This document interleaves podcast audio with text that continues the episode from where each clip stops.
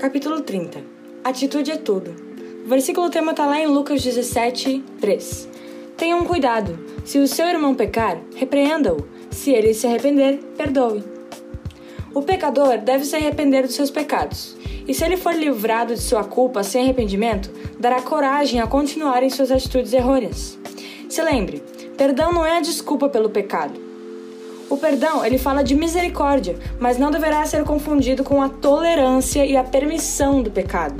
Em algumas situações, quando alguém é magoado ou atingido pelo pecado de outra pessoa, opta biblicamente em não pagar mal com mal, porém também não perdoa o pecador, mesmo estando este arrependido. Deus nos ensina que temos que perdoar e esquecer completamente do pecado ocorrido. O perdão não é a remoção das consequências de nosso pecado, pois o que plantamos, isso colheremos. O que o perdão remove são as consequências eternas do pecado, seja seu ou de outro. E a missão de hoje é o agir.